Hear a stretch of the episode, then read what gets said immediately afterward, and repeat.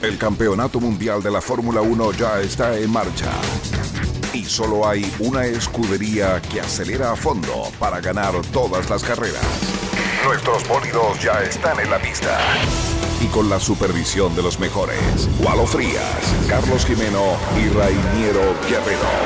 Ellos son Escudería Futuro. A partir de este momento, en las plataformas de Futuro. La radio del rock.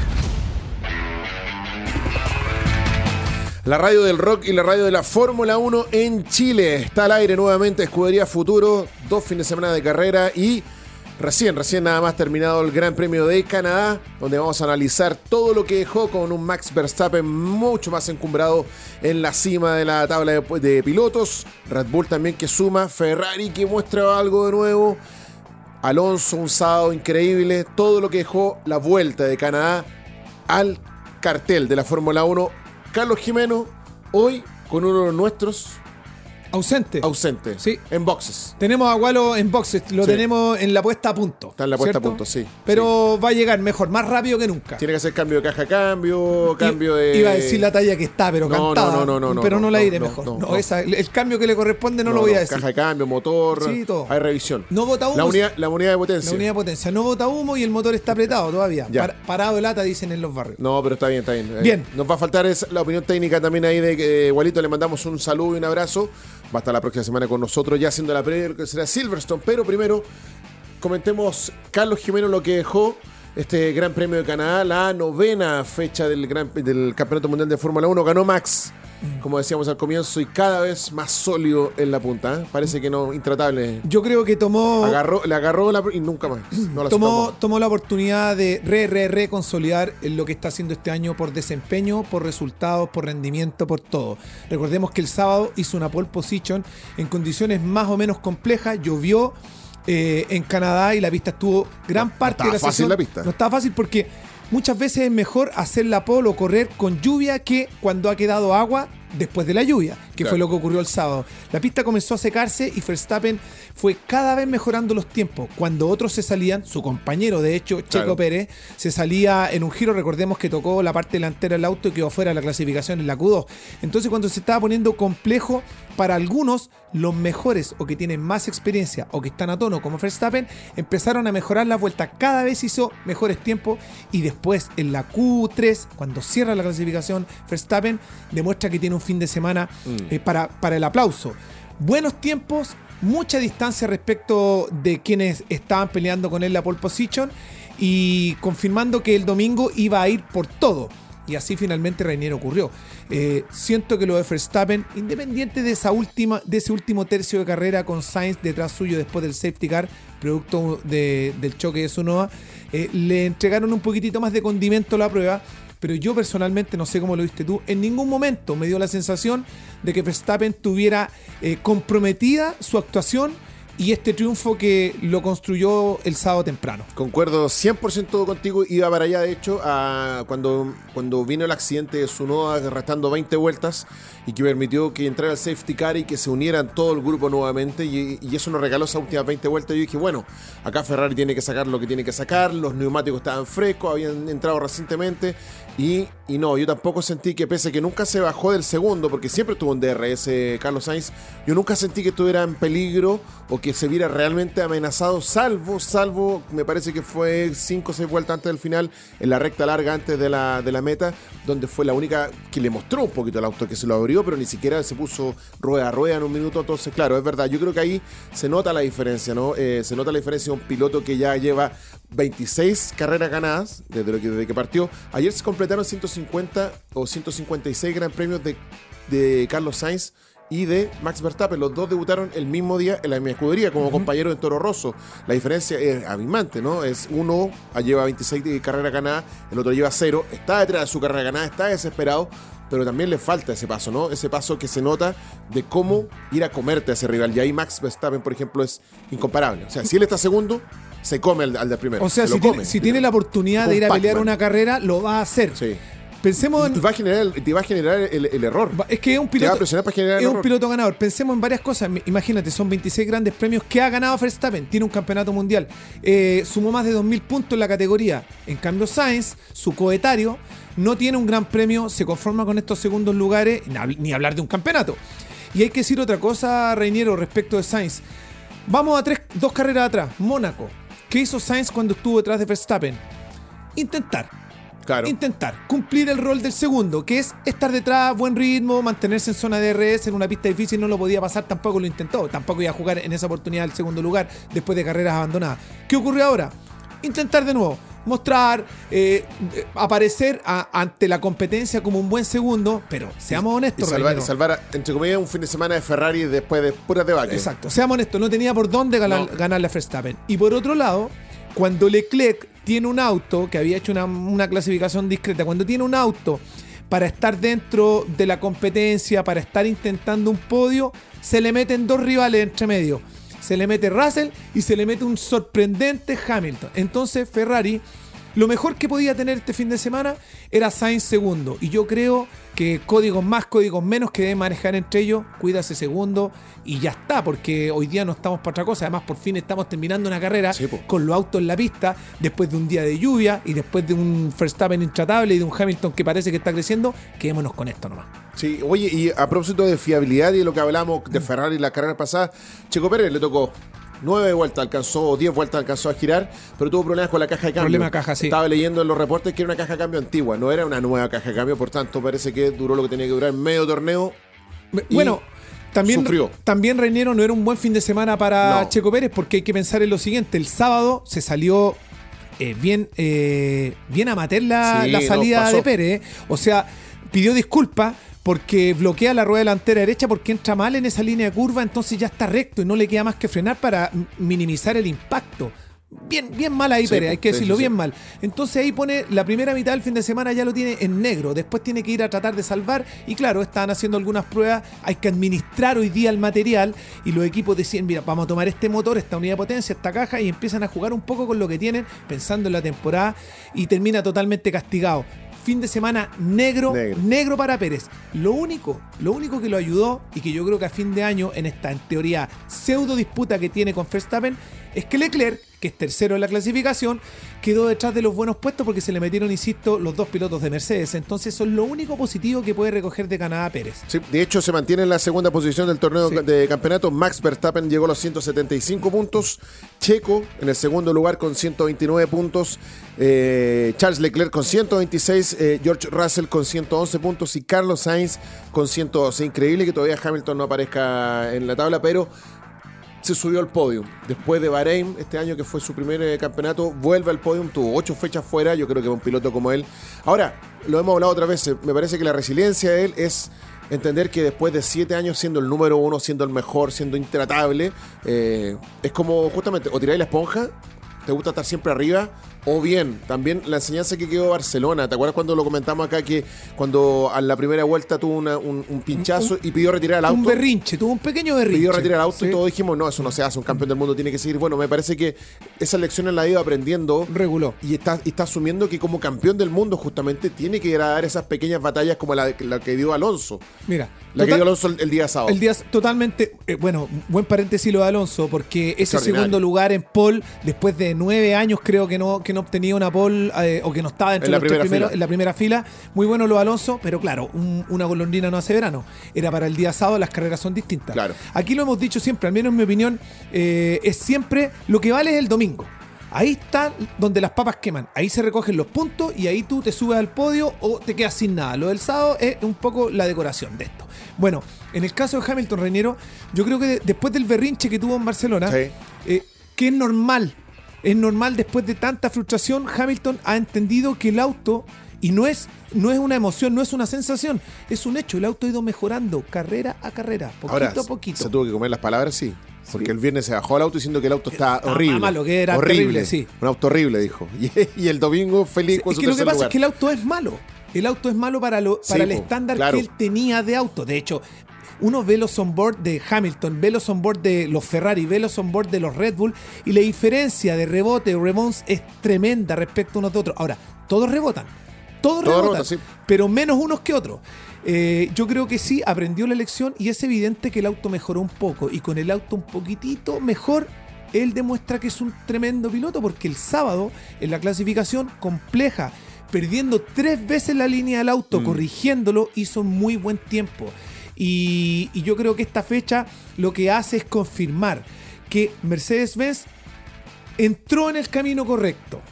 ¿Cuánto de ese camino va a alcanzar a recorrer este año? No lo sé, pero entró en el camino correcto. Sí. Le da un podio a él, a Russell, eh, lo castiga un poco con la prueba del sábado, probando neumáticos slick eh, en piso todavía mojado, etcétera, pero está en la línea. Y luego, Reinero, recordemos que, o, o aventuremos más que recordemos, la próxima carrera es en Silverstone Sí, señor. Donde Mercedes-Benz prueba sus autos, donde Hamilton corre desde que tenía nueve años. Entonces, si había un lugar donde él necesitaba encontrar la reinspiración, era justamente ahora para llegar bien a Gran Bretaña. Buen punto. Y también destacó lo de Russell. Eh, claro, fue una mala jugada colocar Slick el día sábado. Eh, se jugó, se jugó esos últimos tres minutos con el único con neumáticos lisos para ir a dar la vuelta rápida. Y nada, llegando a la segunda curva se fue porque Chao. tocó agua y con- tocando agua con neumáticos lisos. Pero destaco la valentía justamente de atreverse, de hacerlo. Bueno, no, no perdía nada. Dijo, a lo mejor iba a quedar, ya estaba entre los 10 mejores. Sí. Tenía auto para llegar entre los 5 y le sabía que lo podía pelear. Y se jugó. Se jugó una carta. Yo creo que ahí también está la diferencia entre el. Porque me imagino que esa tiene que ser una división de él. Sí, sí, sí. Siento la pinta buena. Sí, démoslo. Vamos. Creo en esto. Asumo esto. Y yo creo, Reinero, que eso también tiene un, un- un sostén. Tanto Russell como Hamilton como Mercedes-Benz, yo creo que sintieron en la clasificación que el auto estaba. Sí, po. Tenemos Claro. el auto. Ya tenemos el auto para estar dentro de la quali 3. ¿Saben qué? Busquemos algunas cositas más. Y tú, Luis, sigue como estás ahora porque vas muy bien. Yo creo que esa es la gran lección. Y tú me decías en pauta teníamos al piloto del día. Sí. Eh, la- según, según la votación popular, la votación popular eligió a Charles Leclerc como el piloto del día. Recordemos, Pasó largó número 19, 19 y terminó quinto. quinto. O sea, Sí. una, una gran, una gran reconversión en términos de puntos de lugares. Bueno, él tuvo una muy mala clasificación, recordemos quedó fuera, pero... Pero además tuvo castigo por Y- cambio y- por la unidad y de motor. de claro, de por, potencia, sí, por sí. cambiar la unidad de potencia. Es una muy mala clasificación, pasó muchos pilotos en pista, de acuerdo, de acuerdo. Pero eh, personalmente, eh, el piloto del día para mí fue Hamilton.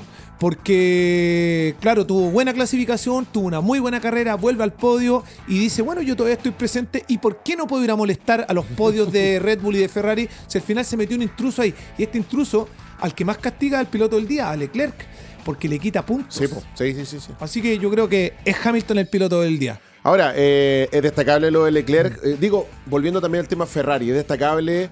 Yo creo que Ferrari también necesitaba un poco, entendiendo que una escudería como esa que aspira siempre a ganar y ser número uno, parece que el papel cuesta, siempre le ha costado, eh, pero después de todos estos desastres, me parece que también era lo fundamental de Ferrari llegar con los dos, los dos autos al final de, la, de la meta, eh, y me parece también como un buen punto de inicio para lo que viene esta sesión europea, que es comienza en Inglaterra, va a seguir en Austria, después sigue en Hungría, después sigue en Francia, o sea, se vienen muchos Y ahí para, ahí para Valverano. Claro, y, hay- y son todos circuitos rápidos y anchos.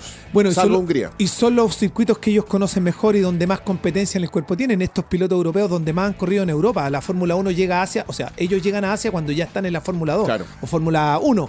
Eh, pero antes corren siempre en Europa, así que ahí han disputado cientos de carreras. Yo creo, Reinero, que el mínimo exigible sí para Ferrari, pedirle que Mm. Sí, termine las carreras no, y, pe- y pedirle que tenga los autos más o menos competitivos para sus pilotos. Sainz, un buen auto para ir segundo, le falta a él deportivamente todavía un poco más de valor, porque la fortuna premia al que se arriesga y, y quizá algún día va a tener que ir a jugar por las líneas con las que juega Verstappen, que él no lo hace. Para mí, para mí sí, el piloto del día, el piloto del día, pero por todo, por todo el fin de semana era Alonso. ¿Sí? Para mí era Alonso. ¿Tú querías algo más de Sí, del domingo? Bueno, sabía que no, voy a- no podía dar mucho más. Se sabe que tiene menos auto que Ferrari, que, que, eh, que Red Bull, tiene menos auto que Mercedes incluso. Sí. Eh, está a la par con los, incluso con, eh, con los Alfa Romeo, que entre paréntesis llegaron los dos en punto. El, Sí, eh, Ferrari corrigió, El chino, el chino Wansu Wansu bien, haciendo puntos, Muy ¿cierto? buen piloto, ¿no? Sí. Hizo, hizo una maniobra increíble dentro de la Oye, pista. ese, ese es un piloto para tener Valtteri en Bottas cuenta. impecable también. No, el chino, la verdad, un aporte. Un aporte. Porque en comparación a lo que hemos hablado con otro día, con Latifi o con O con, bueno, Stroll, canadiense, logró cerrar la lista con Sí. un puntito. Bien, meritorio Sí. también dentro del mejor del resto.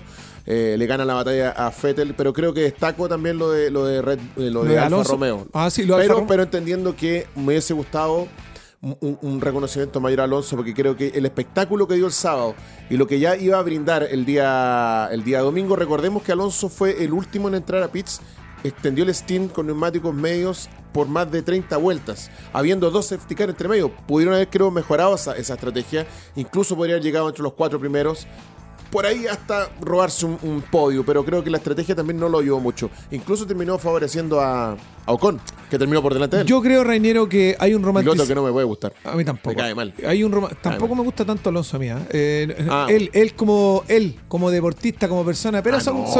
Alonso, A mí- claro, a mí, no es- me gusta mucho. Y de hecho, eh, hay un, roman- un romanticismo, sobre todo de una generación como la nuestra, incluso mayores, que, que tienen tanto precio por Alonso, le reconocen tanta calidad de sus años como campeón en Renault, eh, que le premia todo. Y, y eso en el fondo es lo que se hizo con él, reconocer ese rendimiento del día sábado, porque el domingo a mí no me cabía ninguna duda que no tenía ninguna no, opción. no, no. Eh, con 41 años haciendo un- una buena posición de clasificación, de acuerdo. Pero reitero, lo mismo que decíamos al a comenzar este Escudería Futuro de hoy. El sábado es un parámetro. El Exacto, sábado sí. es, es un pequeño saludo, es una De bienvenida. hecho, se, se ven muchas más No cosas más. el viernes. Sí, en las pruebas no libres. más. En las La- pruebas libres se ven no cosas. más. Uno Hay ya más o menos saca la conclusión de lo que va a pasar. Claro, el domingo es donde está la carrera y el domingo están roncando los de siempre. Yo quería cerrar mi análisis de la fecha en Canadá, Reinero, con, con algo sobre otro español, sobre Sainz. Yo digo, Sainz tiene, no necesita, tiene que ganar una carrera. Este año sí. Y para este año, Sí, si tiene, tiene el auto ahora, sí. tiene un compañero que, que está en un carrusel, arriba, abajo, arriba, Sí. abajo. Cuando tiene el auto, como no hay mucho más en juego, tiene que ir a jugar en esas líneas donde Verstappen hace. Pienso yo que debiera fijarse en eso. Hay un momento donde hay que arriesgar todo. Mm. Todo. Lo hizo Verstappen muchas veces quedando fuera. Lo hizo Hamilton, lo hizo Vettel, lo han hecho todo. Lo hizo Alonso muchas veces. Tiene Sainz que ir a jugar un poco con. Lo digo con altura, mira, con la vida. Sí. ¿Cierto? Sí. Por el borde donde es difícil. Tiene que hacerlo. eh, porque de lo contrario, Reiniero, no va a dejar de ser un segundón. Y en un equipo como Ferrari o los equipos líderes, no tienen mucho tiempo los segundones. O se va siempre a ser considerado como el escudero de. El escudero de claro. Y hoy día, y hoy día me parece que Ferrari tiene la opción de todavía decidir por el 1 o 2, salvo que Leclerc ya tiene más carreras, ha ganado carreras, obviamente tiene un, un pie por encima. Pero en estas ocasiones donde Leclerc ha estado justamente abandonando, dejando puntos de lado, es Sainz el que tiene que ir a aparecer y ponerse el auto al hombro en este caso. Sí. Yo creo que sí, le falta esa actitud de, bueno, Es que yo, yo me hago cargo de esto y yo voy a ir a atacar. Claro, porque, porque cerrando la idea de Reiniero, ganar es el resultado de un acto competitivo. Y ese acto competitivo, ese, ese último tramo que él necesita, no lo está poniendo. No está poniendo todo ahí para buscar una línea difícil, una entrada imposible, un cierre en una curva. Pesa al toque, a lo que, a lo que sea. No lo está haciendo y yo creo que es súper necesario para él. Absolutamente. Eh, se nos acaba el tiempo. Silverstone, próximo en dos fines de semana más, del 1 al 3 de julio, a la décima fecha, como decías Carlos, un gran premio donde, y al igual que en Barcelona, muy conocido por los pilotos porque muchas de las escuderías, sobre todo las británicas, prueban, ensayan y hacen todo ahí. Un circuito mítico, clásico, dentro también del calendario de los más antiguos. Un circuito rápido. Rápido, rapidísimo. rápido y no tan estrecho en curva, No, por lo para tanto nada. hay posibilidad de adelantamiento. eh, se vendría en teoría una carrera entretenida. Ojalá que todo fiable, entreguen un espectáculo y yo me voy inclinando ya por una nueva buena actuación de Hamilton. ahí. Bueno, vamos a eso porque hay que, hay que darle todo el mérito a don Carlos Jimeno. Bueno, primero Carlos Frías, que no está, le apuntó a Checo Pérez como ganador. Chao, ni en las pailas. Ni en las pailas. Puso a Hamilton segundo, seguido por Tizi, porque tú hayas llamado a Hamilton. No, pero bien. Max tercero, ya Gualo Frías, para la casa. Yo, peor todavía, porque yo dije, viene la redención de Ferrari. Bueno, casi Sainz me la hace, pero bueno, yo puse a Leclerc, Max y Checo. Ni cerca tampoco. Señor Jimeno puso a Max Verstappen primero, puso a Checo segundo. Checo te, te- te- mató. te mató. Y Hamilton tercero. Bien. Así que sí, estuviste. Bien. Aplausos. Bien. Porque sí, estuviste sólido Y- con esa predicción. Adelantando, más allá de, de este juego de azar, adelantando o viendo, proyectando el- las mejoras. su- eh, las mejoras innegables de Mercedes. Vuelve un intruso a pelear en los, en los puestos donde le corresponde y es una tarea aún más difícil entonces para Ferrari. No voy a adelantar todavía nada porque nos quedan una semana más. Ya va a estar de vuelta igual y la próxima semana sí nos vamos a jugar nuestras apuestas para ver cómo será el pronóstico del Gran Premio de la Gran Bretaña el 1 al 3 de julio ahí en, la ciudad de Londres, en las afueras, en Silverstone. Circuito realmente increíble. También donde, donde se vibra la Fórmula 1 de otra manera con público. Un race control lleno de vidrios con un Silverstone arriba. es maravillosa la pista. y, capaz que haya, bueno, están en el verano, pero tratándose de Gran Bretaña, capaz siempre que lluvia, Siempre lluvia, siempre lluvia siempre lo hace más entretenido. Así que nada. Nos vamos. Este episodio, como siempre, ya lo saben, queda disponible automáticamente en nuestro YouTube, en nuestra cuenta del Facebook. Tenemos un landing en la página futuro.cl donde están todos estos capítulos y están todos los capítulos en Spotify también. O sea, esto queda disponible para que lo escuches como dice Carlos Jimeno, cuando vas a correr, cuando vas manejando, para que escuches el análisis de lo que nos gusta acá de la Fórmula 1, de esta serie que crece, crece y crece día a día en Adeptos y que vive acá en Radio Futuro, la radio del rock, la radio de la Fórmula 1 en Chile. Carlos Jimeno. Que estén todos muy bien, nada, disfruten. Nos vemos la próxima semana, Walo. Un gusto como siempre. Te saludamos a la distancia. Chao, que estén bien. Apagamos el motor, nos quitamos el casco y nos comenzamos a preparar para la próxima fecha. El circo de la Fórmula 1 gira por todo el mundo y tiene su parada obligada en futuro con Escudería Futuro. Nos vemos el próximo lunes a las 21 horas. Programa disponible en nuestros canales de YouTube y Facebook de Futuro. También escúchalo las veces que quieras en nuestro canal de Spotify en formato podcast.